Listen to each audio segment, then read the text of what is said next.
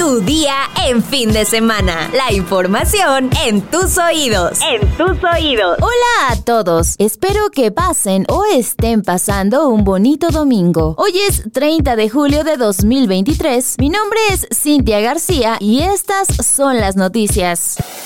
Metrópoli.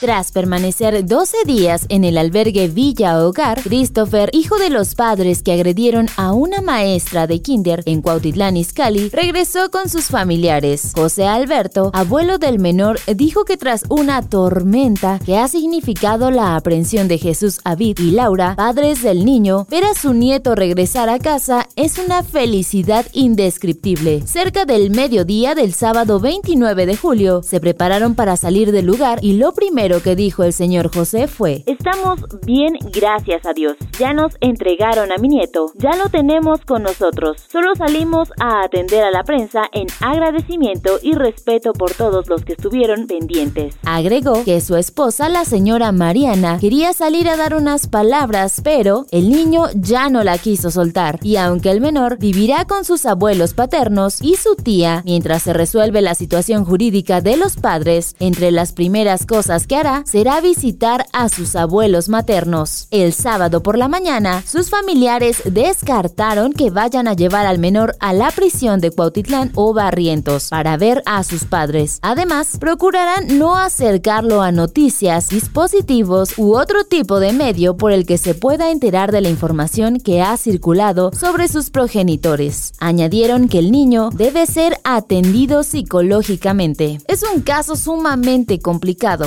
¿O ustedes qué opinan?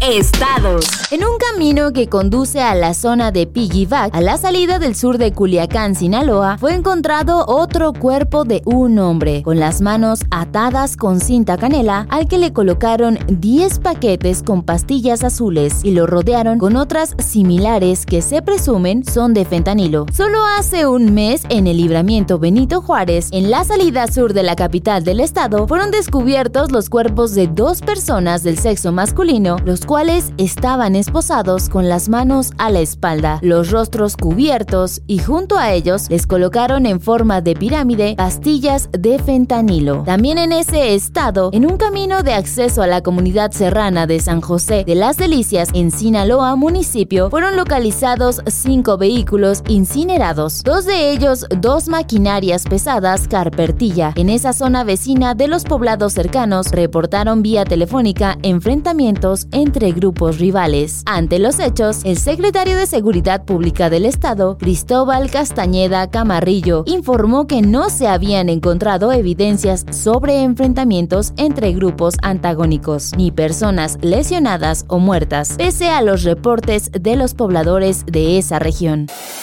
Mundo.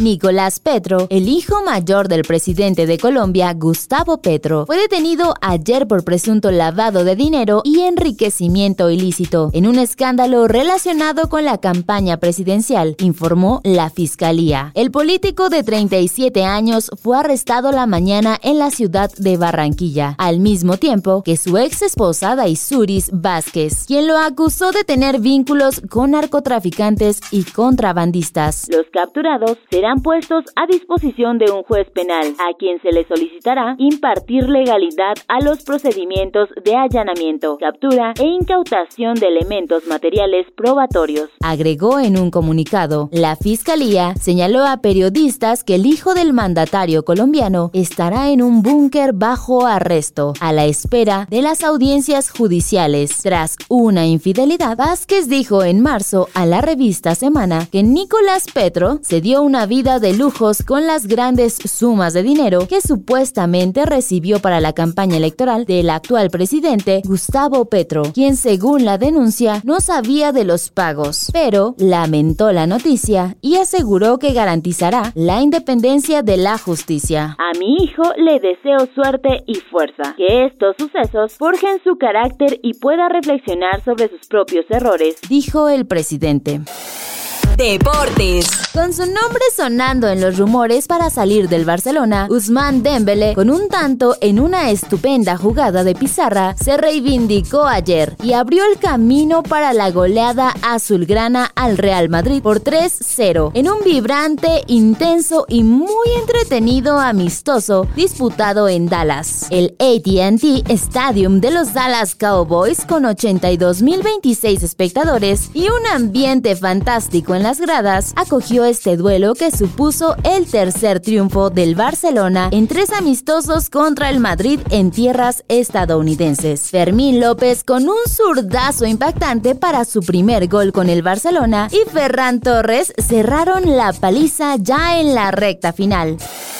Espectáculos. Un supuesto amigo cercano de Raúl Alejandro destapó los motivos detrás del rompimiento del cantante con Rosalía. A través del programa Socialité de Telecinco, el testigo detalló que el equipo de la española no estaba de acuerdo con su relación, ya que supuestamente creían que Raúl la estaba bajando de nivel y que ellos pretendían llevarla a Hollywood. Quiere darle un giro a su carrera, la ven como una gran estrella y sienten que él es poca cosa. La ven más Kardashian y Rao sienten que no está a ese nivel. Era un estorbo para su proyecto personal porque Rosalía le tenía muy presente en su carrera, le consultaba todo. Afirmó en el show, agregando que Rosalía fue quien decidió separarse, lo que habría dejado muy afectado al puertorriqueño. Respecto a los rumores de infidelidad, este también confesó que Alejandro es una persona muy tímida. Es lo más serio que te puedes echar a la cara. Es hasta tímido. De hecho, de haber sido alguien infiel, habría sido ella. Él nunca. Externó. Finalmente expresó que el famoso ha estado apoyándose en su familia y no saliendo de fiesta para ligar como se ha dicho. Pero hay que recordar que esta nueva versión no es oficial, pues los famosos, que son quienes conocen la verdad de su historia, no confirmaron pero tampoco desmintieron nada. ¿Y ustedes estarían dispuestos a dejar una relación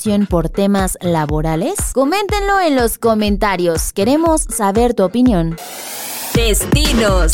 El Instituto Nacional de Antropología e Historia anunció la apertura del lado oculto de Chichen Itza en Mérida, Yucatán. En este sitio turístico se pueden contemplar la arquitectura de edificaciones como la pirámide de Kukulcán, el cenote Xtolok, el templo de los jaguares, el gran juego de pelotas, la casa del venado, el observatorio astrológico, así como el grupo de las mil columnas y el Chacmol, ubicado en el templo de los guerreros, entre otros edificios que alberga esta impresionante zona arqueológica. Y a esta lista, de acuerdo con el INA, Chichen Itza sumará una nueva área para sus visitantes conocida como Chichen Viejo, una ciudad del periodo clásico tardío, la cual precedió a la que hoy es la zona central de Chichen Itza. Será el 2 de septiembre de 2023 que se abrirá oficialmente al público. Así que si aún no planean una salidita en familia, con pareja o amigos, esta podría ser una muy buena opción.